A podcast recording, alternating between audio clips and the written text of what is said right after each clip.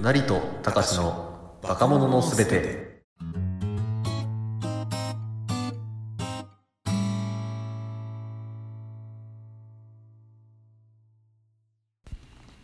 どうも皆さんこんにちは。はじめまして。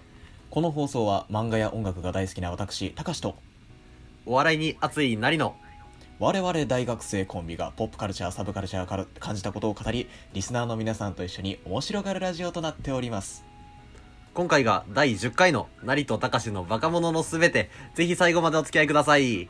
お願いします。2桁回ですよ。す。すごいですね。わー2桁2桁。2 桁ですね。あのー0回もあって11ですね。ああ まああのサッカーチーム組めますから。ああですね。し週に1回子供産んでるみたいな計算になるけど。ポコポコ。ポコポコ。すげえ。はい。まあ今日も適当な話から入っていこうかなと思うんですけど。お願いします。あのー私実家に住んでましてあのー高校生の弟がいるんですよ。はいはい。うん。であのー高校生の男男子高校生なんかあのほとんど外で部活着と制服しか着ないわけですよああそうだよね。うん。休日もね塾行く時はまあ制服ですしあとまあ部活は部活着。あと行き帰りはまあ制服だったりと。まあそんな感じ。まあ何が言いたいかっていうと、私服着ないんだよね。そうだよね。うん。俺もなんか記憶の中で全然着てる印象がないわ自分が、うんうんうん、うん、そういうの。そうだね。でまあけどほらたまに遊び出かける時って何かしら私服着ていく必要あるじゃないですか。あるよそりゃ制服で映画館っていうのもなんかねみたいな。ありますからね。すっげえ硬い映画見てそう、そうそう。うん。でまああのそういう時はあの弟の場合は俺の服をまあ俺が貸す形で着てたんですよね。はいはい。うんうん。あのまあ俺長男なんですけど俺なんかはだからまあ少ない服を一応持っちゃいたけどあんま着ないなーなんて思ってたけど弟はもうほとんど着ないから持たずしてあの大学生でよし服持ってる俺のをあの拝借してっていうところでやりくりしてるんですねあのレンタル何でもレンタルで済ます人の先駆けですね。あそうそうそう。を身内でやってまして。うん、はい。でまあつい最近もね私服で出かけるって言うからあの夏物もう最近暑いから夏ですよ。ああもう夏。うん。夏物意識揃えてやったらあのーなんかそのズボン履いてましてなんか短くね？って言われて。はい。いやそそんなはずないと。俺と弟って身長ほぼ一緒なのよ。背格好ほぼ一緒で。あのでも見たらあのなんかサンダルとかに合わせて使うあのくるぶし数センチ上ぐらいのさ竹のパンツあるじゃない？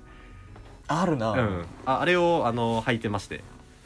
であのまあちょっと中途半端なだけだったかなとは思うんだけどあのいやそれそういうもんやからあの全然おかしいやつじゃないよって言ったらまあ弟も納得した表情でね。うん。うんで「ああ秋っぽい感じね」って言って部屋に戻ってったんだよ。うん。でこの「ああ秋っぽい感じね」っていうこの最後の一言よく分かんなかったんだけど あのおそらくだよ。あのおそらくだけど弟は弟の認識では夏は短パン冬は長ズボン。その間の丈は全部秋物っていう認識らしい。そんなことある？いやアホなんですよ弟。いやいやいや。あいやでもなかななか鋭い洞察かもしれないよそれは。っていうなんかうん、ね認識の違いみたいなものが交換できた時は笑いが生まれるなって思いましたね。なるほどね、んなんかあの数学的思考が強そう。あ数学数学ちょっとダメですけどね弟は。そうなんですか。うん。ああ論理的思考をねその現実のいかに関わらずっていうところでうん。見出す感じが。じゃあもうブルマなんか赤道直下ですよねきっとうんなんかその辺は。すげえもう南国じゃんね。もう確かにまあとかいうくだらん話でした、い。やいやいや。うん。あでもなんだろうそのなんか今の弟くんのちょっと現実離れしたけど、意外に理が通ってるなっていう思考ってあるじゃない？あるね。なななんか例あるかな？うん。いやそれがねまさにあのゲームとかで大事なんですよっていう話をこれからしようと思うんだけど、ゲーム？はあ。はいゲームですなりくんオンラインゲームとか縁あります？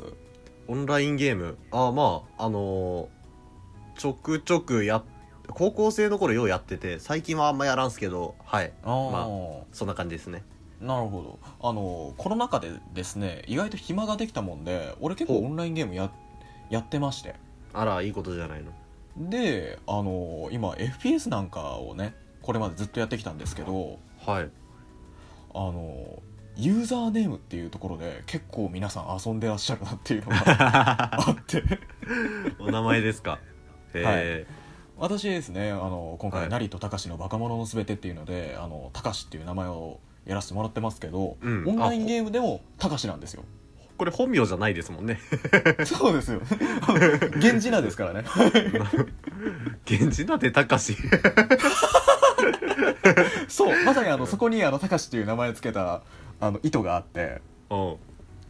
雄太とか隆って、うん。あのいかにもオンラインゲーム慣れしてなさそうな人がつける名前じゃない、あー確かに確かに。ちょっと猫背のなんかうん。ね、弱弱小チームな感じはしますけど。そうそうそうそう。でその元はといえばそういう雄太とか隆ってあのポケモンとかでさ主人公の名前をつけてくださいっていう時に、うん。あの本来だったら世界観に合った名前をつけるところがあの本名で勝負しちゃうみたいな。うんうん。そういう小学生マインドのパロディでもあるわけですよ。たかしってパロディーなんだ。そうなんですよ。ああのいや実際に現実にそのたかしっていうユーザーネームを見た時あのどこかにいるであろうたかしを思い思い浮かべません？そうだな確かに。ちょっとああのの現実にゆうたくんとかがいる人は別ですけども、あのねたかしくんっていう人がどこかにいるだやいるだろうなみたいな目線だよねおそらく、うんうん。あの名は体を表すみたいな話でたかしっていう人格をたかしの3文字から割と作れちゃうもんね。そうそうそうそうそうそう、うん。そういうところでねあのやっぱプレイヤーネーム以外はそのゲームの中で用意された要素ですからうん。あのそこ以外にてかそこだからこそ自分を出せるというか 自分のセンスみたいなものを出せるっていう。なるほどなるほど。ところがあって結構ねあのプレイヤーネーム工夫してる方が多いんですよ。なんかゲームでは。面白い名前とかありました？ビビッときたの。いやねあの面白い名前を作ろうとしてみんな苦心してるなっていうのは分かります。なるほど。そうか。あの野々村龍太郎とかいるんだよあああああわかる？あのとか池上彰とかね。ああいますいます。黒柳徹子もいたね。あのーそういう流れで普通に名前つけるだけじゃ飽き足らず徳光和夫かっこ本物ってやつがいた。はいまさに今それを言おうとしてて。あ本当。いるんだよ。かっこ本物な。いるよな。そうそうそうそうそう。そうなんだよ。あのそういうやつらがいる中でたまに豆腐大好きとかいうやつがいて。あいますね。可そういいうの見るとちょっとあのほらほっこりする。うん。そうそう。眺めますね。うん、うん。まあね中にはねあのゲームに対する文句とかをそのユーザーネームで言っちゃったりなんかする人もいるんだけど。ああいますねまあまあまあそういうのも含めて意外とオンラインゲームって人の個性が出るなっていうのがうんうんうん。あるんだよね。でまたねはい。うん。あのゲームごとにもいろんな人がいてうん。えーっと今どうやけどをせずに話そうかなって思ってるんだけど。いいじゃない。死ぬこと以外かすり傷って誰か言うてましたよ まああのあの言葉に対するアンチもいるけどね。確実に。そうだな。そりゃそうだ。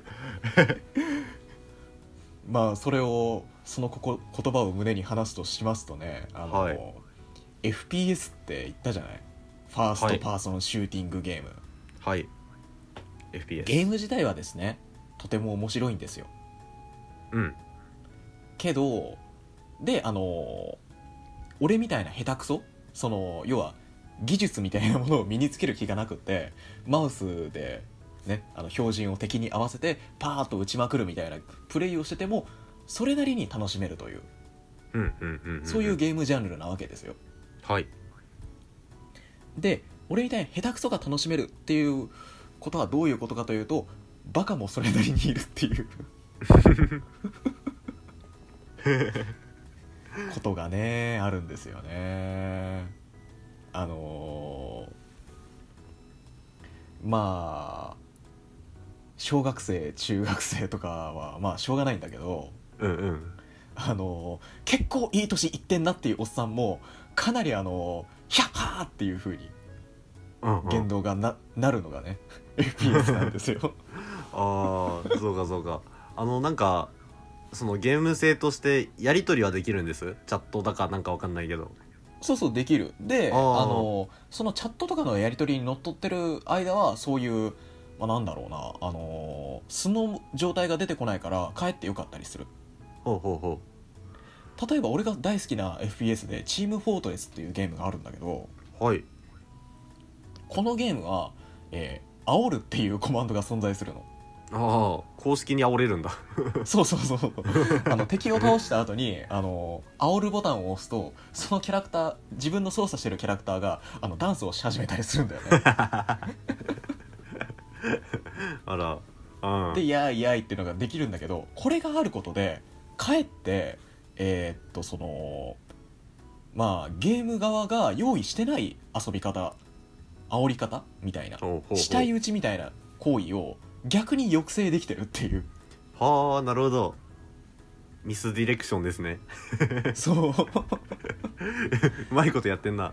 でやられた側もゲームが用意したやつだからっていうところで結構許されてる感じがあるっていうね。なるほど。ああなんか和みますね。もっと殺伐とするもんですけど、そういう話。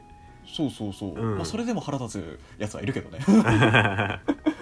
あのでその煽りっていう行為も、えーゲーム内で煽るっていう行為は結構隙ができる行為だからおい。あのその隙を使ってまで煽る煽りに来たっていうちょっとあの称賛に近い 感情まで浮かんでくるというね。なるほど。あーあのゲームに知見が広くないんですけどあのスマブラのアピールみたいな感じでいいのかな？そうそうそうそうそう。ああもうあれで時間食うわけだ。うんあはは。なるほどね。あー面白いな。面白いんですよね、へなんでまあゲームそういうね、うん。ゲーム独特の文化があるよねっていう。あそうそうそうそう。煽りってゲームの他であんまりなくないですか？そらそらないよね、うん。顔見えないからできるんですかね煽りは。多分そう。ああのーほら例えば昔のゲーセンとかにでは煽るみたいな行為をするのはよっぽどの、えー現実でも強キャラなのよ。うんうん そうね。おやるかってなった時にちゃんとやれるやつっていう。そうそうそうそう。ところは確かにあるよ。うん。そうね。リアルあのストリートファイターの剣みたいな体してるやつじゃないとね。であのースポーツ漫画とかさ読むとあの、うん。最近配給とか読んだんだけどあのーよくネット越しに相手と会話してわざと煽ったりすんのよ。戦略的にというか、えー。まあ、せ戦略的にっていうほどあの高尚なもんではないにせよ。まあそんな感じよ。あの相手をこうなんだろうミスを誘うような煽り。あ冷静さを欠かせるみたいなところも戦略のうちだぜっていうことがあまあまあまあうんそうそう。そんぐらいのあのさして深くもないんだけどまあ煽るといいことあるよねっていう煽りまあだからそういうのもスポーツであるかっつったらまあないじゃない。スポーツ漫画ではやるけどさ、うん。あの実際にやったらあのネット挟むっていうあのネットのとこに審判がいますから。そこでうんうんうんちょっと君君ってなるじゃん。だからそうね。あの大人の目線があるからねやっぱり。そうそうそうそう。ああいうのってやっぱね作り物だったり顔見えないことでやっと成り立つ文化なんだなと思いますけどね。そう。うん。いやなんかその煽って様になることがまず少ないもんね。あそうそうそう。やっぱりそのさあのうんスポーツとかだと、いかに焦らずにいろんな行動を、えー考えつつ行えるかみたいなところが問われてくるじゃないですか。そうだな。例えば自分がボールを持った時にあの焦らずに練習でやったドリブルを再現できるかみたいな。うんうん。煽りでもこれ絶対出てくるよね。あの煽れるぞっていう状況は自分が有利なわけじゃん。そうだな。で煽りたくなる相手っていうことはそれなりに拮抗してるわけじゃん。はい。あの反対にすごいあの雑魚っていうとここともあるけど、まあ、大抵はその拮抗してる状態で戦略的に煽りを使うみたいなところを今回は想定するとして。うんうん。そういう時って絶対にそのねえあのー緊張みたいなもの絶対出てくるよね。おお前 みたいなこういうどもりとかも絶対出てくるじゃん。あーあの人間の思い出して恥ずかしくなる部分が出ちゃうと煽りに。そうそうそうそう。えー、じゃあ煽らんとくかってなるよなそら。そら難しいわな難しいよね。だからそのゲームと現実の境目をつける重要性はここでも出てくるっていう。うん。確かにそういう意味であの匿名性とかまあ煽りって煽るボタンで終わりだからさ。あの、うん。そういうミスもまずないだろうし。うん。あの匿名性ってやっぱ後で煽って負けても正直そっち側は覚えてないというか。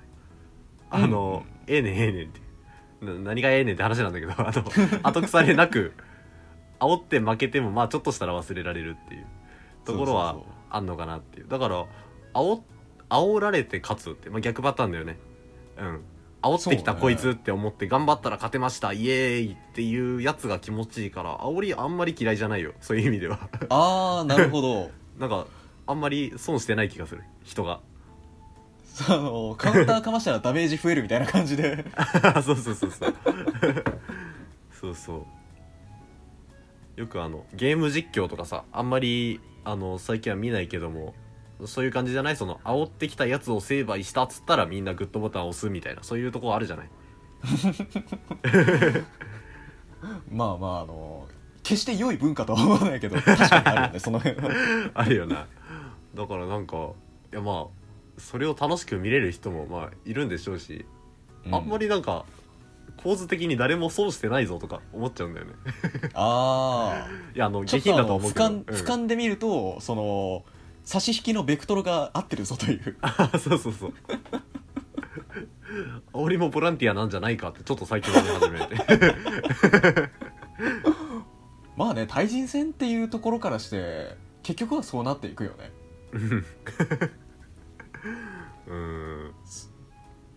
なるほどね。あのーじゃあ結構格ゲーとかそういう対戦ゲームに対しては引いてる感じか？引いてる。ああそうね。やってないな。あやらない理由とかあったりする？やらない理由か。えー、っとえーっとそうだな。あのー格ゲーとかってさあのーなんつったらいいんだろう。あのー自分が思った通りにキャラが動く。これが楽しいっていううちはまあ続いたのよ。ああ。うん。でまあそこそこ勝てるみたいな。だからまあゲームのキャラをなんかなんだろうな。人って言ったらまた違うけどあの自分が操作してる自分の思い通りに動くコマみたいな。ところで、うん思えてるうちはまだ切り離せてたんだけどあの、うんうん。なんだろう。さらにさ上に行くと e スポーツみたいな話になるとこのボタンを押してこのボタンを押してこのボタンを押した動きになるじゃん。うんうんうんうん。あの なんだろう細かい動作のミスとかそういうこと考えなきゃいけなくなるじゃそうね。んなんかうまく言えないけどそんな感じなんだよ。あのああそれが嫌なんだ。ボタンに連動してるなこいつって思っちゃうと。自分の感覚じゃなくてねボタンに連動してるなって思っちゃったらなんかもうちょっとしんどいわってなっちゃって続かなかったな。なるほど。その、キャラクターが生きて見えてるうちはいいんだけどだんだんとそのボタンを押したらこいつがこう動くんだなっていうところがあのイコールでつながってきちゃってあのそうそうそう。マリオネットの糸が見えてるような感じになってきちゃうのね。そうそうそう。そうそう。だから相手がこれを見切ってあの見切った先こっちに来るからっていう読みとかはまあ全然いいのよ。まだ相手が生きてる気がするから、うんうんうんだけどそのボタンとかフレームとかああいう話になるとちょっとなんか違う気がしてきちゃって自分の中でね。うん。だからのめり込むにはまだ技量も足んないし技量つけるために練習せなんていうのが億。よってやってない。なるほど。感じかな。そうだよな。めちゃめちゃ納得できる今の。あ本当。うん。そしてそう思っていた時期が俺にもありました。あ超えたんですね高橋さん。今俺めっちゃムキムキだから。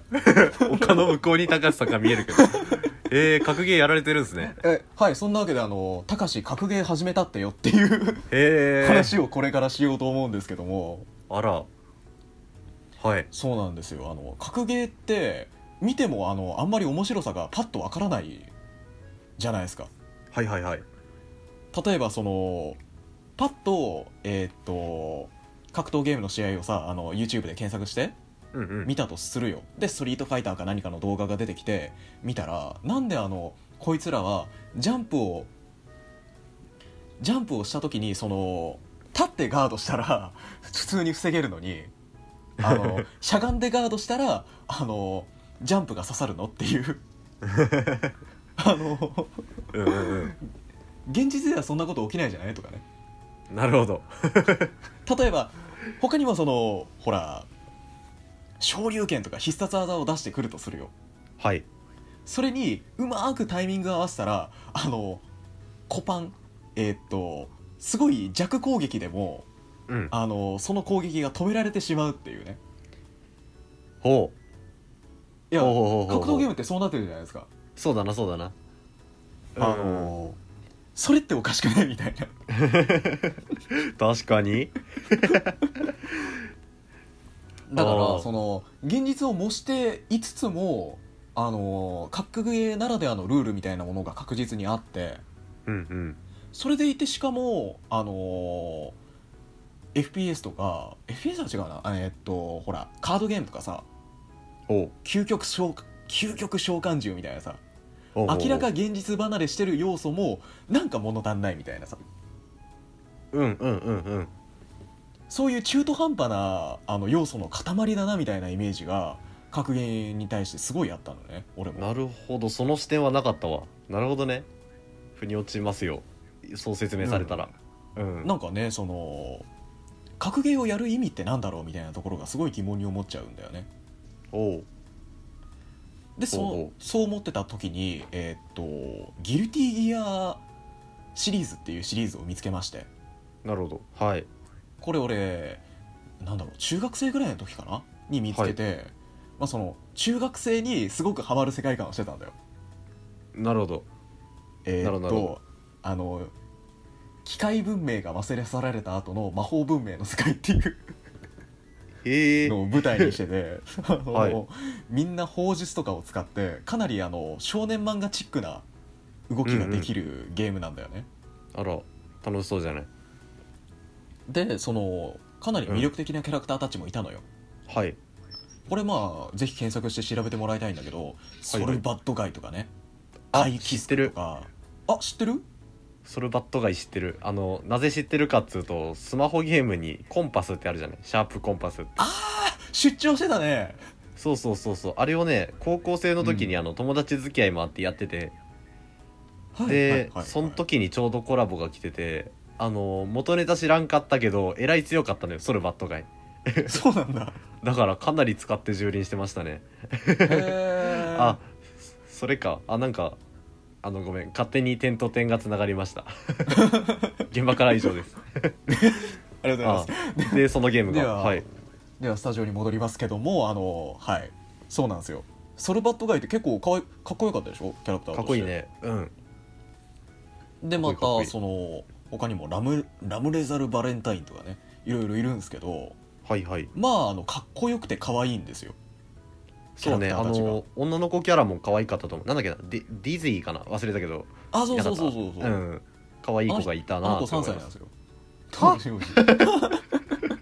あ？れ年上かと思って。あのねギアっていうあの人間じゃない生命体なんて成長速度が違うみたいな。設定とかも。あううる年みたいなことです？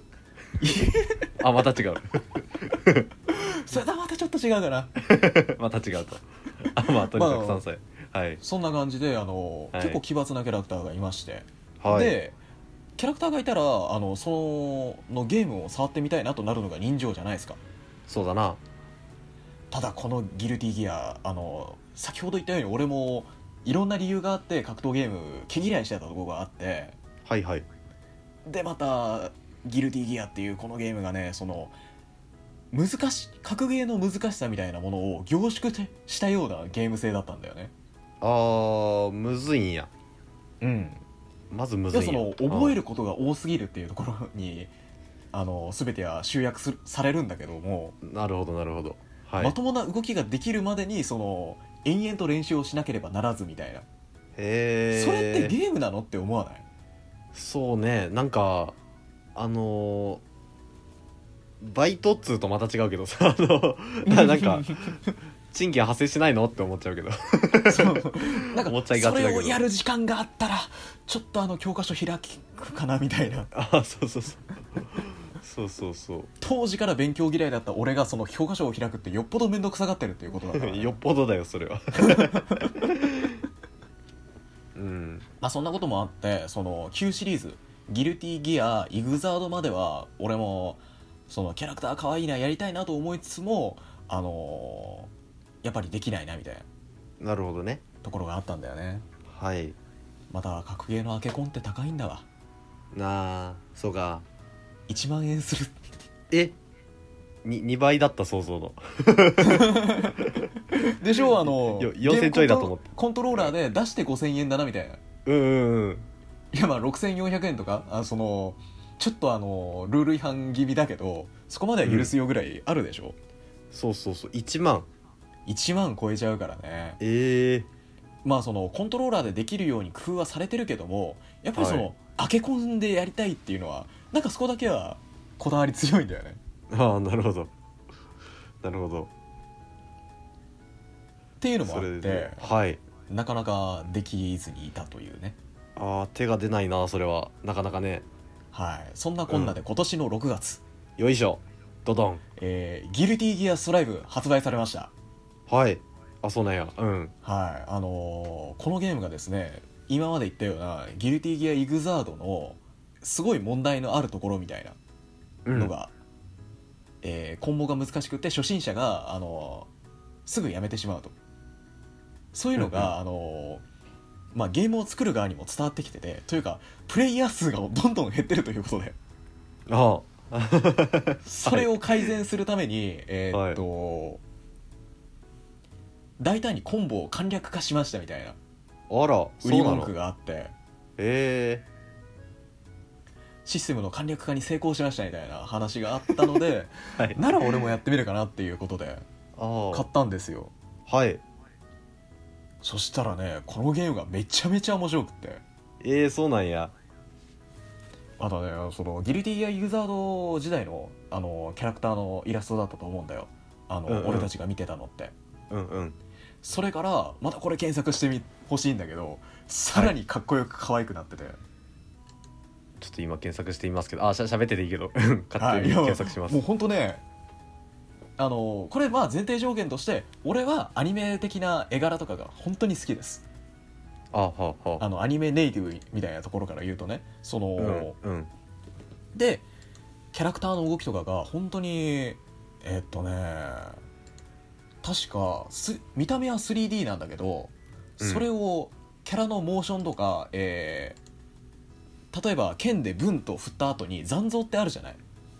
ありますねあれを、えーゲームシステムで再現してあのゲームの 3D で再現してそれをコマ撮りで あのやって 3D に再度落とし込むみたいなことをやってて。へえああすげえ。えなんかあいい今今画像出ましたけど。へえ。ああ。あそうなんか全然ねそののお俺の知ってるバットガイとタッチが違いますね。かっこいいな。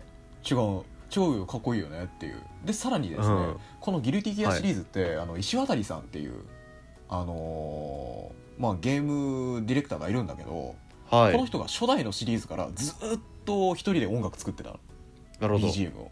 はい。だから石当たりサウンドみたいなものがあってさここれがね俺の大好きなメタルな でねそのキャラもいいし音楽もいいしっていうことでこれ買っちゃったね俺は。なるほど。もう十分すぎるな理由は。そう。あのまあこれなら、えー格ゲーの部分が最悪ハマれなくても全然いいかなっていう。うんうん風になるくらいにはそのゲームの外側の側がすごくよくできてたっていうところがまずうん。うんあってあの俺ギルティギア始めたんだけどであった上で初めてハマってると。そう。へえいいこっちゃ。最初の10時間ぐらいがね、あうん。今からねえーっと俺今120時間ぐらいこのゲームで遊んでるんだけど。えっといつ買った？えーっと6月の11日。ちょっと時空管理局のものですけど。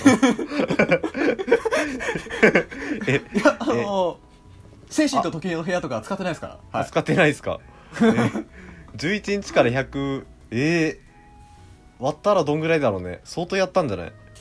相当やったね。あまあ、うん。放置してる時間も正直あるけどね。ああまあまあまあ。すごいな。えでー、もほんそんくらいドハマりしちゃったっていう話で。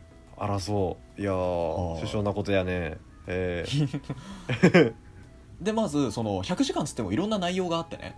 はいこれがその俺が格ゲーを楽しめるようになっていった曲線みたいなものになってるんでうんうん。これねちょっとあの紹介していきたいと思うんだけど。はい。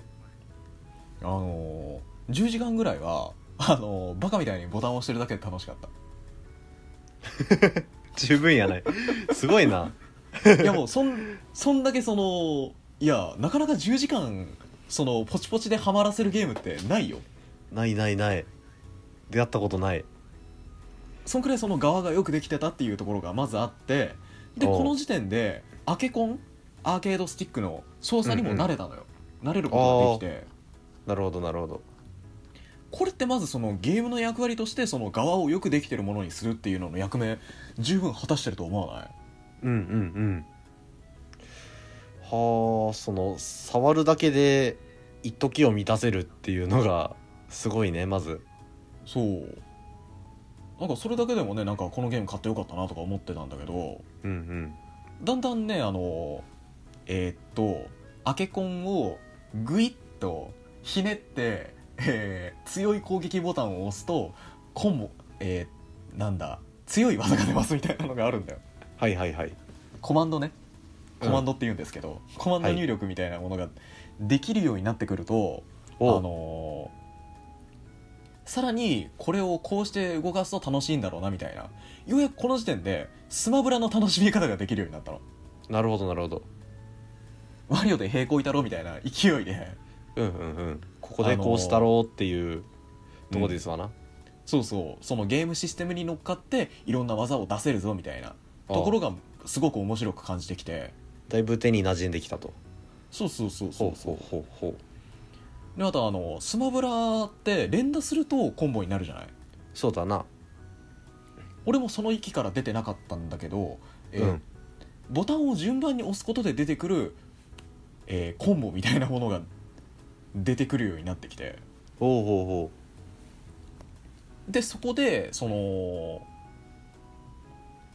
強い立ち振る舞いみたいなものが一応できるようになってきたのね。うえでまたこのギルティギアシリイグザード違うあのストライブがすごくよくできてるのがー、うん。あの見た目とキャラ性能がめちゃくちゃ合ってるの。見た目とキャラ性能。ああ。そうなんだ。だってあのスマブラとかってさあの、うん。ここもスマブラいいとこだなと思うんだけどあの、うん。マリオってどんな動きをするキャラかっていうのがすぐわかるじゃない？確かに。あんまり気にしたことないけどスマブラも同じこと言えるね確かにであのマリオだったらこの軌道で、えー上攻撃上攻撃を行っても何ら不思議はないなっていう枠で全部収まってるよね。あの、うん。サムスだったらそりゃビーム打つよねとか。そうそう。俺サムス知らんかってん。スマブラスマブラで初めて知ってて。う。んでサムス使った時に明らかに手からなんか出そうな壺みたいなのがくっついてるじゃん。あんなんとかで割と想像できちゃうしね。そう。うん。そうよね。なんかねあのマリオとかもさパッと見、うんうあのマリオのパチモンかなとか思う、うん。からそのちょっと変則的な技を出すんだろうなと思ったらやっぱ閉国しね。うん。バイク乗るしね。そうそうそうそうそう。うん。そういうあの見た目とキャラクターの性能みたいなものが結びついてるのってめちゃくちゃ大事だなって思った。そうだね。確かに確かに。でまたこのまあスマブラだとすでに知ってるキャラクターだからそれがやりやすいっていうのもあるんだよね正直。うんうん。でやっぱギルティギアとかさそのシリーズにそもそも興味を持たないとキャラクターも知らないわけじゃん。そうだな。だからゲームを初め触って初めて触るキャラみたいな触るというかあの知るキャラクターみたいなものもいるわけだよ。うんうん。でそういう時に役立つのが見た目とキャラクターの性能が合致してること。なるほど。なるほどなるほど。そしたらお俺はギルティギアのキャラを2つしか知らんけど それでもなんとなくこいつはこんな立ち振る舞いをするっていうのがもうポポーズというかキャラ戦の画面で分かっちゃうと。そうそうそうそうそう。へえそういうのがあってだね。それはいいな。快適だな。あのだから何をやればいいかっていうのが分かるってすげえゲームでは大事なんだよね。うんうんうん。イコールそれがキャラクターを動かしてる面白さなんだなっていうのがだんだんとつかめてきまして。なるほど。やっぱそういうのが分かってくとあのただガチャガチャ動かしてるだけであっても楽しいんだよね。うんうんあのゲームの内容自体を知れていく感じがして。うんうん。でこれでまた60時間経過しました、中間ポイント。はい、うん、あの 数字でねいかに俺がハマったかが分かるよね。こっから60時間。もうもうもうだいぶ楽しいんだよ。うん。うん。そうなるとあのランクマッチとかがありましてこのゲーム、はいはいだんはいはい。だんとランクも上がっていくわけですよ、うんうん。そりゃ操作にもなれるし。うん。どんどん腕は上がるわな。そう。ここであのーついに格ゲーとしての面白さを知ることになります。最高到達点ですか？そうですね。あのーはい。どういうことが起こったかっつうと勝てなくなってくるんですよ、ああはいはいはいはい。やっぱランクが上がってきてあの立ち振る舞いとかがみんな、えー、と習熟してきてるなっていうのは分かるんだけど、うんうん。明らかにあのボタンを押す順序を間違えないとかだけでは説明できないようなそのえーすでに俺がやる行動を読んでその上でさらに行動してきてるなっていうことが起こってきてうんうん。そうなると全く動けなくなるんだよね。なるほどね。手も足も出ずにやられるみたいなことが起こり始めて。はあはあはあはあはあ。なるほど。ここで初めてあの格ゲーってなんだろうっていうのを考え始めて。そうだな。あでいろいろその調べていくとあのそういう対策の連鎖らしいのね。格闘ゲームって。あうんうん。あの近づ近づくと有利とかさ。うんうん。そういうえーっとゲームのセオリーとして勝ちに向かっていく行動があるわけよまず。はいはいはい。でそれそれに対してあのメタになるような行動があるわけ。はい。いわば反射神経を使った高速じゃんけん。うんうんうん。で何回でも後出し OK っていう状況、そうね。なんかゲームの読みって2種類あるじゃない。あのなんか相手が使ってるキャラがこういう動きすると強いってのはまずあるじゃん。あるある。おのおの。えっと俺はスマブラの例えにどうしてもなるけどあの それしか知らないから。えっとガノンドロフってさあの掴んであの敵を下に叩きつけるっていう横必殺技の後に膝蹴りかますっての絶対入るよみたいなのあるじゃん、うんうんうんうんあれはガノン以外はやんないじゃない？みたいなあのキャラこのキャラ使ってるってことはこういうのが想定されるっていう読みキャラの読みうん。とあとはあの戦いながらこいつはめっちゃこれ使いたがるなみたいな。その一個人プレイヤーとしての癖みたいな読み。ああマルスでなカウンターしてくるやつな。そうそうそうそう。ずーっとあのつかみミスってるやつとかさあのつかみいるたいいるいる。やつとかいるじゃん。それがあの周期的に来たりとかさ。あと 崖での立ち振る舞いとかってどのキャラ使っても大体このプレイヤーならこうするなみたいな。癖みたいなものってやっぱりあるじゃない。っあるね。ていうそのキャラによるところとプレイヤーによるところって2種類あると思うんだけど、その辺もやっぱ考えていくんでしょ？そのそうそう。格格ゲーとしては。うん。またそのそういうそういうそのじ相手が何をやりたいのか。自分が、あのー強いと思ってる行動はどんな傾向があるのかみたいなところを見直す機会になったよね。この辺が。なるほど。あのー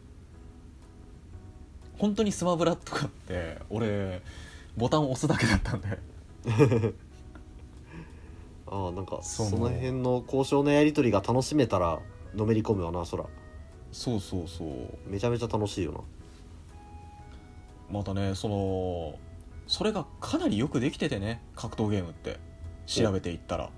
ほうほう。例えばそのシステムとしシステムの成り立ちとしてそういうこういう行動があるからこれを防ごうっていうそれを防ぐために新しい強いこの行動を追加しますみたいな歴史なんだよね、格闘ゲームって。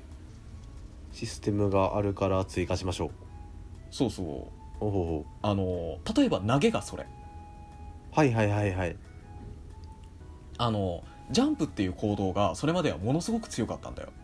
うんうん。ジャンプしてキックししたらもうあの勝てないみたいな 状況があったんでジャンプをして触りに来た時に「よいしょ!」って投げるっていう。うんうんうん。単純に接近するだけでは勝てませんよっていう要素を入れたところであの格闘ゲームが格段に面白くなっていったっていう歴史があってね。確かに。確かにだいぶ幅が変わりますね。うんそうそう、うん。うん。であのここで高速じゃんけんの あのはいはい。土台が完成したわけですよ。そうね。あのそれでそれでそういうシステムとかをやっていくと、あの言葉に対する意味がだんだんよく分かってきた。言葉に対する意味えー、ことなんでそういう言葉遣いが存在するのかっていう意味。ほうほうほう例えばさあの俺格闘ゲームをすごく、えー好きな人がファンがいいよねみたいなことを言うんだよ。格闘ゲームのコミュニティが好きみたいな。なるほど。ことをよく言うんだけどうんうん。嘘だって思ってたんだよ。なんでかっていうと あのそいつら呪文で会話してるようにしか思えなかったから。あー。実際あの格ゲー用語っていうのが星の数ぐらいあるんだけどありそうだなうん。今から俺があの多少身につけた格ゲー用語であの話してみるんで。ええああ急にペリー来たみたいな話ですね。ちょっとが頑張って会話してみようか。うん。えっとたえー、つうかあの内容を知らないから会話にはならないんだけどあの例えばこういう文章があるんだけどっていう うん。ので今から話してみると例えばはい。投げました、投げが刺さったんで、距離を詰めたら、えーリバサで無敵勝利を食らうっていうところまで読めたんでガードかまして対空したら相手が再び転んだんで自分が有利な状況を続けることができました。あああのリバサ以降聞こえんかった。なんで いや聞こえたけど。リバサがまず何？ねあのファルシのルシをコクーンしてファージみたいなあれが聞こえたでしょ？本当に。そうそうそう。呪文呪文。聞こえてるけど聞こえてねえんだよずっと。そう。実際ねこれその格ゲーをやってる人からしたらはああのよくあるあれねみたいな風になるんだけど。ああそう。うん。あのわかんないでしょ意味全然。で俺もあのーなんでこんな言葉遣いすんだよみたいな。うんうん内輪感出してんじゃねえのっていう。ああそうね。俺分かってるよ感みたいな。うんうん。のがあってあのそういうのすごい嫌いだったんだよ。はいはいはい。けどあのやっていくとそういう対策を立てていくとさっきも言ったようにあの格ゲーのシステムってすごいメタの歴史なんだよねメタ。うんうん。あの相手が強い行動でこれをしてくるからそれに対策する形で自分がそれを読んでこういう行動をするみたいな。読み合いなんだよ。そうだな。つ強すぎたららそれの対策だもんな。そうそうそう、うん。だからその今言った無敵昇竜っていうのもあのそもそも格ゲーには置き攻めっていう概念があって。はいはいはい。相手転ばした時に起き上がる瞬間にあの攻撃を入れることができたらさらに攻撃が入るの。うん。こういう強いセオリーがあってそれに対抗するためにあの通常の攻撃では対応できないその起き上がった瞬間に出せてしかもそのその間キャラクターは無敵っていう。さらあのまさにその行動に対するメタとして無敵昇竜っていうのが誕生したのよ。なるほどなるほどでさらにそのメタ行動に対するメタ行動としてそれを防ぐにはどうするか。あのその近づいて攻撃するでしょっていう振る舞いを見せておいてガードするっていう選択肢が出てくるのね。なるほど。高速じゃんけん後出しありや。そう。うん。そうなるとあのいちいちこれを読んだ上でのこの行動っていう1センテンスが長すぎる文章を言ってられないんだよ。うんうんだからあの用語が生まれるんだなっていうのが今更うん俺分かって。なるほど。縮めて縮めて。その0コンマ1秒の話をするために。そう。あのあほら座銀でシースみたいな。あはいはい。あの意味のない業界用語ではなかったんだなっていうことが分かって。確かにな。はいまあお昼時ですけどもねはい うんそうね。うん。確かにあの今でも唯一ちょこちょこやってるスマホゲームであのクラッシュロワイヤルってのがあるんですけど、はい。うん、それにあの三重視っていうカードが存在してうん。あのマスケット重視っていうあのガンを持った銃を持ったキャラがいるんですけどそれが3人分出せるっていうやつがあるんだけど、あの三重視ってあの略称みたいな感じで34って書いて三死って読む三重視か。ほう、うん、そうそう。あの死は4ではないじゃん本来。そうだね。武士の死じゃん。だけど三死三四って書くっていうみたいなあの言葉遊びみたいな面白さで来ると思ったんだけどななるほどなと思って。もうドラゴンボールみたいな話なんだ。そうそうそうそうそうそう。ずっと相手の背後に回って死闘をするってのをお互いやってんだずっと。うん。なるほどね。あのーこういう言葉の難しさみたいなのの謎が解けたっていうのがあってそのこれは格ゲー外の楽しみなんだけどさ、なるほどなるほど。まあ、結果として意味が分かるようになった言葉が分かるようになったら外国行きたくなるようにさ。うんうん。あの楽しくなるよね格ゲーが。何言ってるか分かるようになるから。あじゃあ実際言葉うん。で解決するところが格ゲーってすごく多くって、ほう。あのーそういう感じで対策を立ててそれに基づく行動をしなきゃいけないとなると嫌が王でも論理的にならざるを得ないわけよ。うんうんうんそうだな。だからこの時点であのーテクノ聴いてるヤンキーみたいな。あのうん わかりやすい。そことしてはさゲームをやるわけだからそれなりうんにその不真面目な性格をしてるわけよでも論理的思考がすごく身についててあのー話すとやけにすっきりしてるみたいな。そういう人種が生まれてくるのね。あーテクノ聞いてるヤンキーは多分テクノって呼ぶ。ありそう。たた確かにそういう人種だな。あーテクノ聞いてるやんけうん。うんうん。その癖が強いだけでこいつら論理使って喋ってたんだっていうのが分かった。なるほどああじゃあそういうなんだろう食わず嫌いなところとかも全部壁打ち破って今うん。丘の向こうへ格ゲーの世界へ。言ってますね。なるほど。楽しい時ですね。楽しい時です。へえなるほどな。そう。またねあのやっぱやってること考えたらしょうもないわけよ。どうしても。ほあの数字に合わせてボタンを押すみたいな。うああなるほど。あのどそういうやり取りはあるんだけど、えーそうそれをそれはいわばそのトレーディングカードでカード集めつまんないじゃんって言ってるのに近くって。あー。なるほどね。うんうんうん。あのーでもそこでそこならではの楽しみとかあるじゃん？そうだね。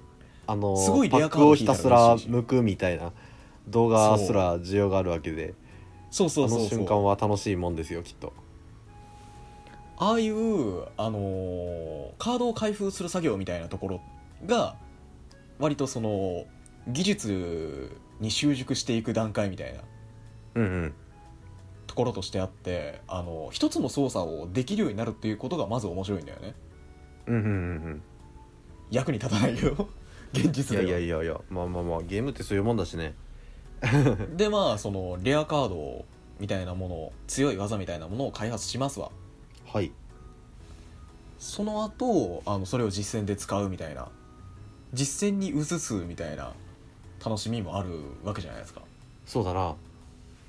この過程って何かっつうとはい。あの今俺が全体を説明してきたはいはい。100時間を過ごしたのって、はい。あの何かに上達習熟していくプロセスとして格ゲーってあのすごいいい例なのね。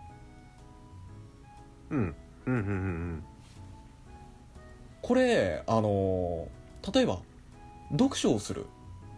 はい。っていうのがあるじゃないですか。普通読書に目的はないけどうん。あの哲学書を読んでそれの的確なまとめをしなきゃいけないみたいなそういう目的を持った読書みたいなのをしなきゃいけないっていう時が絶対出てくるんだよね。はいはいはいはい。そういう時にこの目的を見つける能力みたいなものがめちゃめちゃ役に立つっていう。なるほど。しかもその本をめくることになれるみたいな。あこれは格闘ゲームであのキャラクターの、えー動かす楽しさに親しんでる段階だみたいな感じで、うんうんうんとかその現実の料理とか今そのじゃがいも切るこの感触が楽しいんだな俺はみたいな。うんうんうん。ところがあるじゃん。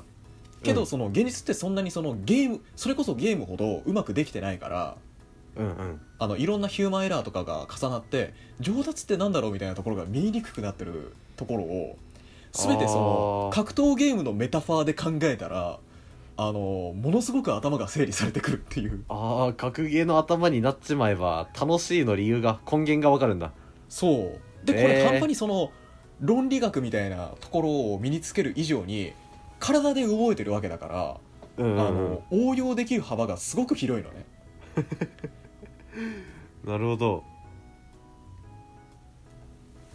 そう。しかもその格ゲーコミュニティっていう面白い人種と触れ合えるみたいなその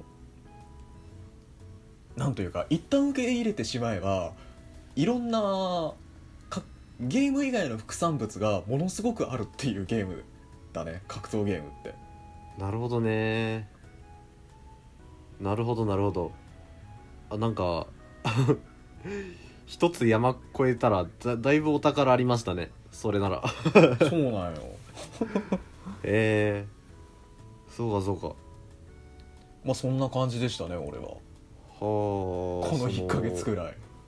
日常のこれってなんで楽しいんみたいなそういうメカニズムみたいなのを、メタファーでってまあいいねその 格ゲーでもらえるならだいぶ安上がりやしね。そう楽しいし。そうん。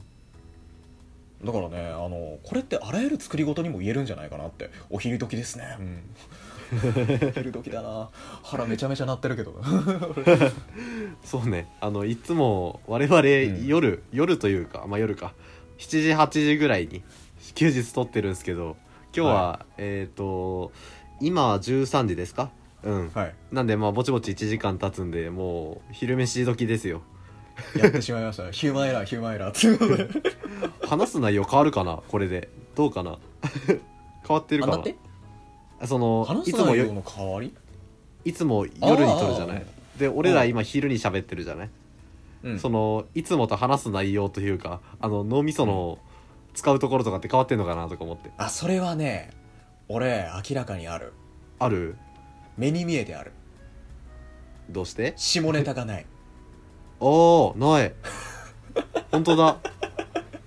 いつもなんか言うよね えっと なんか言う扱いそうですよ。コンビニでタッチバックライダーとかね。あとなん なんだあの 比喩でもよく言うしね。ああのチンポ隠す小学生とかさ、ーあー。なんかクレヨンしんちゃんみたいなメタファー使ってるよね。普段何かとそうそうそう。そういう便利だからうん。使っちゃうけども。今日ないな。格ゲーや格ゲーの話やっててまあその今回俺が俺がネタ持ってきたっていうのもあるんだけどうんうん。まあそれにしてもこれ昼やってもいいかもしれないな。そうね。まあその辺もご意見いただければということはいで思いますけどね。はい、ごますりすりというところで。もう粉だよ。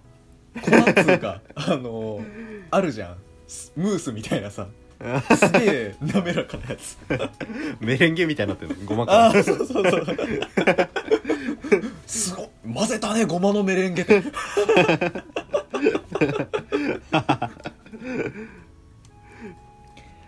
そう。であの格闘ゲームがメタファーとしていいっすよっていう話で、はい。さらに広がって、あのフィクションのいいとこってこれじゃねえかなっていう。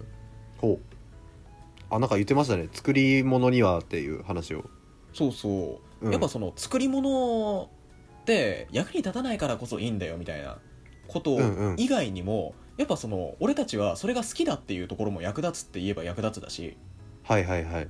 何らかの理由で体にいいと思うから摂取してるわけであってはいはいはい。その意味ではその効用が存在するんですよ。読みたくなる漫画とかも、それなりの効用が。うんうんうんうん。でそれが何かというとあのこれまで何回も言ってるけどあの現実だといろんな面を持ち合わせすぎててあのよく理解ができない人みたいなところもこの人はこういう一面があるよねっていうのを一人一つのキャラクターに仕立て上げてしまってそれを、あの物語っていう形で摂取できるっていう。なるほどね。こういうメリットがあるなっていうのに思うんですよね。これすこれかなりすごいのではと思って。そうだね。あーなんか格ゲーから思わぬ方向に行ったね。いや割とつながっててそもそもあのうん。ギルティギアでキャラクターに惹かれて俺ゲーム始めたからうん。最初からそのキャラクター目線っていうところがあったんだけどあそうかそうか。うん。だからそそのよくできてるキャラクターってなんだろうなっていう。そのギルティギアストライブを続けられるっていう続けるモチベーションになることができたキャラクターたちなんだよね。そのギルティギアのキャラクターって、だから俺の中ではすごくよくできてるっていう認識なんだけど、なるほど。なんでこれがよくできてるって俺は思ったんだろうって考えた時にそういうのが出てきて。はあ。なるほどな。だからねこれで一つ言いたいのははい。漫画でブサイクを書く意味ってなんだろうっていう。あ魅力のない引きのないキャラを描く意味ですか？うん。えーっとねその牛島くんとかはいいと思うんだけどあれなんでかっていうと、妙に印象に残るじゃん。そうだな。あの汚い方が、まあ絵であるからには、うん。そのリアルに見えてもデフォルメだから。うんうん。そうあー書く意味か。そう。なんだろう。そのブサイクとまで言わなくても明らかにななんだろうな。その主人公キャラをみんな好いてくれるようにわざと序列をつけるために崩すみたいな。うんところはいろんなところであるんだろうけどなんかそういうのって意味って言いたくないしな。うん。あなんかそういう作り物ならではの都合の良さみたいなのはどうしてもあるじゃない？うん。そもそもその一要素みたいなものを現実の一要素みたいなものを抜き出してきてその中で整合性を取るようにつまり格ゲーのシステムのように組み上げてるわけだから、うん。あのジャンプキックが あのしゃがみガードに刺さるみたいなことが起こり起こってしまうわけだよどうしても。はい。だからそれに文句言ってもしょうがなくって逆にそういうのはダメだと言ってリアリズムみたいなものが出てくるじゃないですか。はいはいはいはい。あのより現実的だみたいな。現実の要素みたいなものを反映できてるからこれはすごいんだみたいな。うんうん。その中で俺今ブサイクって言ったんだけどそなるほどね、の意味でブサイクを出す意味ってあんまりないんじゃないかなって俺は思ったえー思いつかないな。なないかもね。ね。やっぱりその見てて楽しい人楽しいというかその可愛いかっこいいを見たいっていうのは人間の欲望としてあるわけだからうんうん。それを咎めてもしょうがないよねっていう。そうだね。なんなら、あのーあのうん。彼らにそういう可愛いかっこいいが好きな人に気づかないように毒を混ぜて 食べさせた方がいいのではっていうふうに俺は思う。可愛いかっこいいに気づかない人。あごめんもう一回いい？えっと,、えっとあの可愛いかっこいいだけにだけが好きと思ってそれを摂取してるつもりの人に、うん。あの気づかないように毒を混ぜておきたい。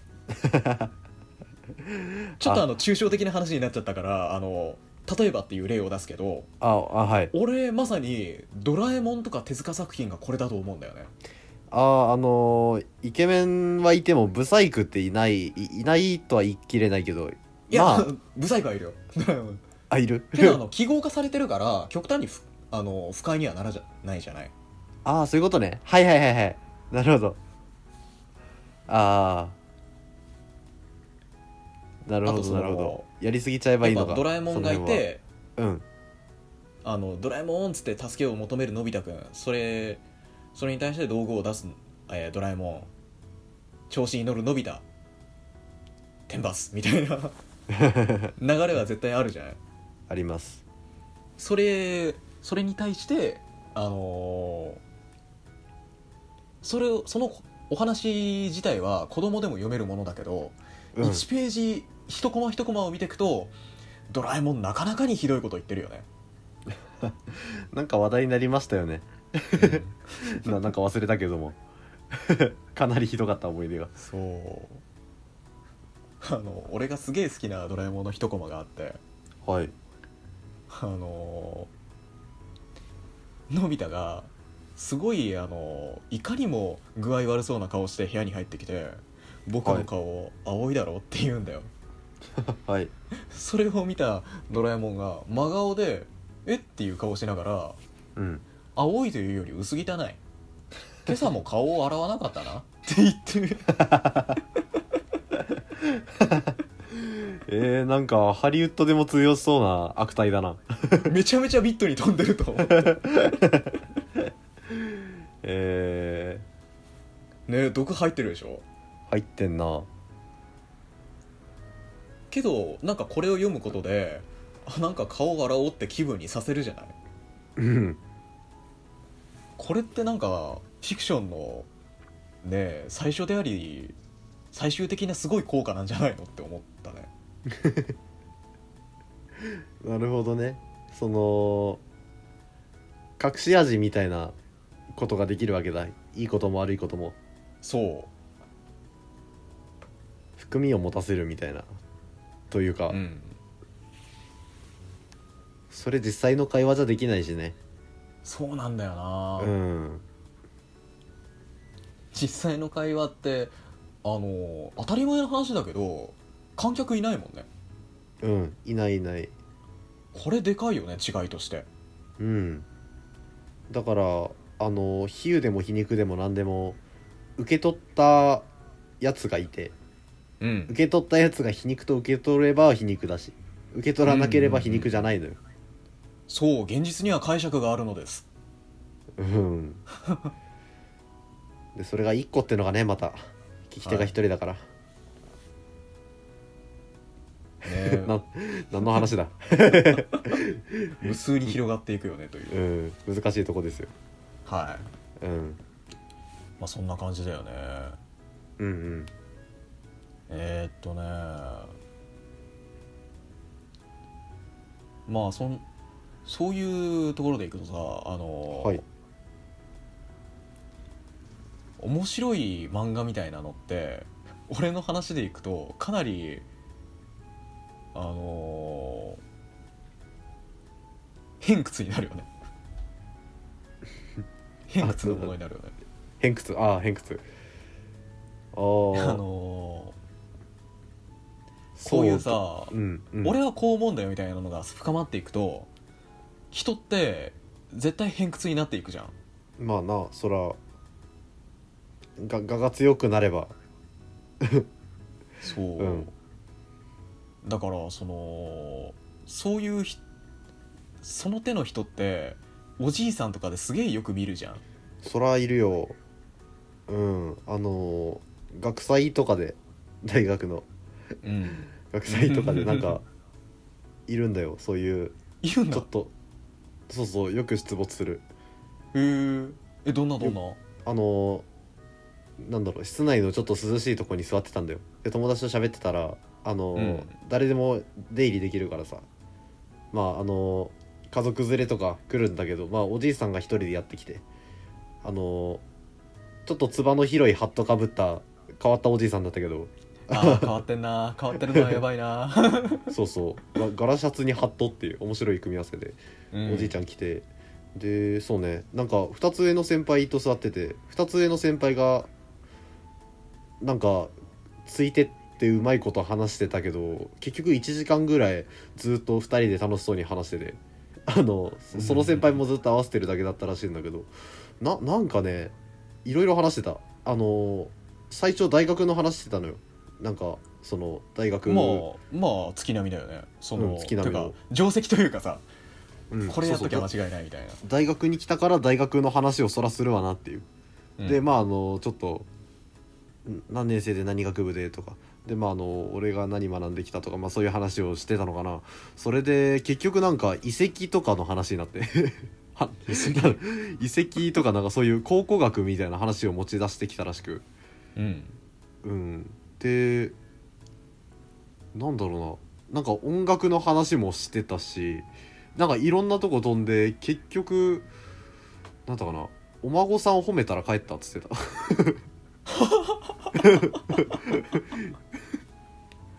ああそれはあれかな。やっぱいろんな文化的な話題をしてるとなると負けたくないって思っちゃうのかな。じいさん。ああかな。自分から持ち出しといてあのそれに合わせてあげてるだけなんだけど 対抗しやがってるのか知らんけど。そうそう。お孫さん褒めたら帰った。ようわからん、へプレイ時間1時間。投げんだよ。ーそれは投げるね。どんどん投げよう。ゲームとして。まあメタが生まれる前に投げましょうそうです、あのーなんかね本当じいさんってあの旗から見る分にはギャグ漫画みたいな生態してる人いるよね。ギャグ漫画ですか？いやこのこの前とかさ、うん。あの俺図書館で受付してるんだけどうん。あの受付のところでえーっと前の方に学生がいてはい。後ろであの名物じいさんが来たのよ、名物じいさん。はい。うん、でその今検温とかがあるじゃない？コロナ対策として。あるね。それであのマスクをしてるのけどあの検温器バカだからさ。あの、はいはい。マスクをしてくださいってマスクしてるのに言ったりするんだよ。ああまあそらあるわ。うん。それがその前の学生のやつのが、えー正面に立った時になっちゃって。なるほど。そしたらその後ろのじいさんが「そりゃないよな」って言って大声で。機械に対して学生に対して。そう。で俺、まあ、その時点でだよね。これはこういうのが来ちゃったぞと思ったんだけどうん。あのーさすなんかその学生さすがだなっていうかガン無視したのね。あら。俺なら喋っちゃうな。いやそしたらね、あのーそのじいさんもそれ以降は何も言わずにっていう。あーそうか。またねそしてこのじいさんがよく出没するのよ。ああそう。うん。図書館に。でいろんな人から 同じ扱いを受けてるのよ。寂しいな。声でけえからっつって。ああで最終的にあのそのじいさん自分を幽霊だと思ってる節があって。相手されなすぎて幽霊と思っちゃった。そうそうそうそう自分のことを、うん。あの、ちょっ俺の声は通りにくいんだろうと思って声でかくしてる節があるので。じゃあ負のスパイラルや。どんどんでかなるわ。ね逆漫画みたいでしょああ逆漫画みたいだな生態。その具体例ないとうなずけんぞ。えー、えーけどまさにだなそのギャグ漫画みたいな生態のじいちゃん。まあ広くほらあのよりから見たら悲劇引きで見たら喜劇ってやつですよ。そうな。あの俺としてはその変な変な行動とかが駒として見えてるから。傍観者としてだからそのいかに電車内でね殺すみたいなこと言ってても ザコシ。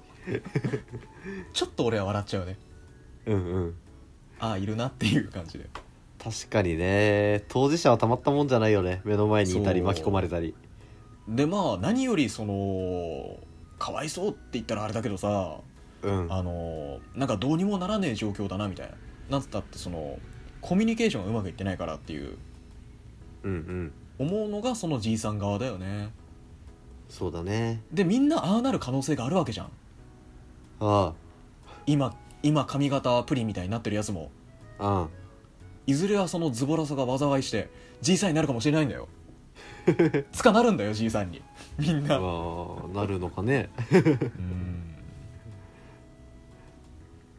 そうな頭でっかちなじいさんってことですかねそれは。どういうことだろうね。うんそのうん。知識の蓄えまくったじいさんっていうのがどうも大学に多い気がするんだけど。そうだね。大学だったりあの市営の図書館みたいなとこに。うん。で知識た知識だけ蓄えまくったじいさんってろくなことにならないよね。うーんそうね。そうね。で俺たちがそれを防ぐためにはどうしていったらいいんだろうなっていうのは問題として残るよね。そうな。どうしたらいいんですかね。まずあの彼ら孤独じゃん。そうだね。悲しいことに。図書館に一人で昼間来なきゃいけないぐらいには孤独じゃない。うんうんうん。だからそれはなんでだろうね。長生きしすぎたってパターンもあるだろうけどまあ人の性質だと思うんだよ。そうね。うんなんだろう。ほらあの四十まではさ社会的な責任みたいなのがどんどん上積みされていく状況じゃない？そうだな。だから俺もちゃんとしなきゃっつってすごい背筋伸ばしてたのがあの体とともに背筋が曲がっていってみたいな。あの気抜けちゃった感じだと思うんだよ。うん。だからもともと持ってたものが単に大人になるだけでは改善されないなっていうのがあってそうね。そうだな。そうだな。はどうしたらいいんだろう。例えばなんか趣味を持ったらどうです？あの少しでも。ああそれなんか。はあるよね。何でもいいじゃん。あのスポーツ吹き矢でもいいし。誰かのじいちゃんがやってたけど、あんなやってるだけでほらあのうん 待て待て待て待て。え？今うんっつったけど。いいじゃん吹き矢。いや格ゲーよりマイナースポーツが出てきた。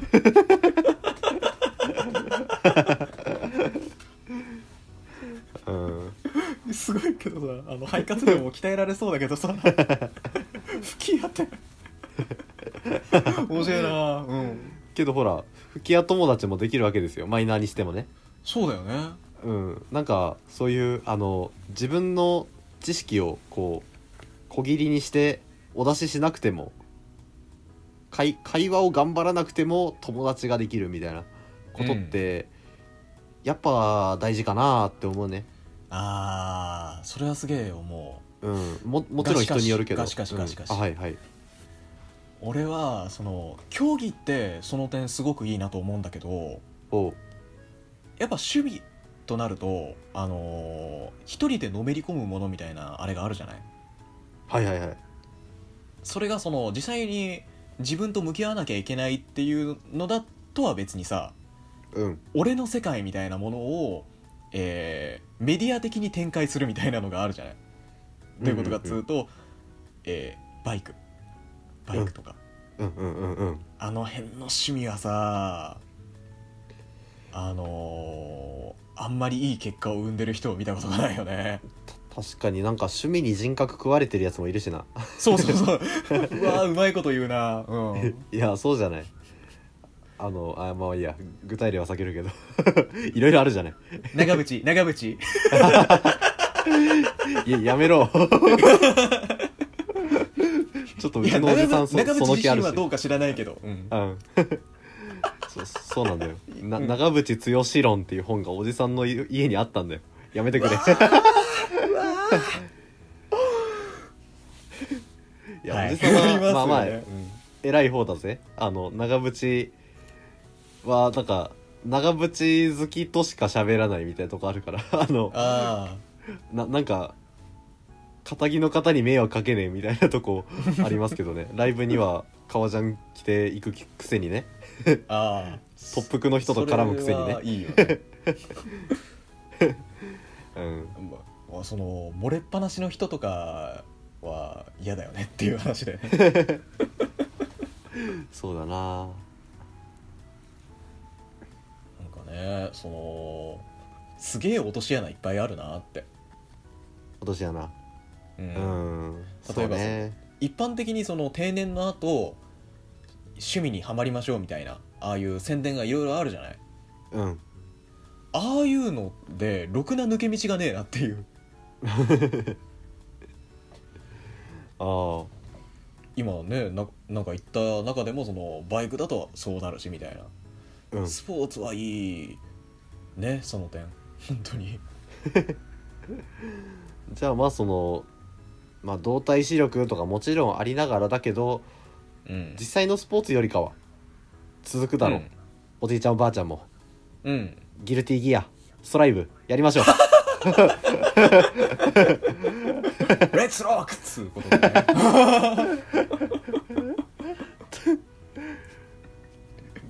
落ち着いちゃったな。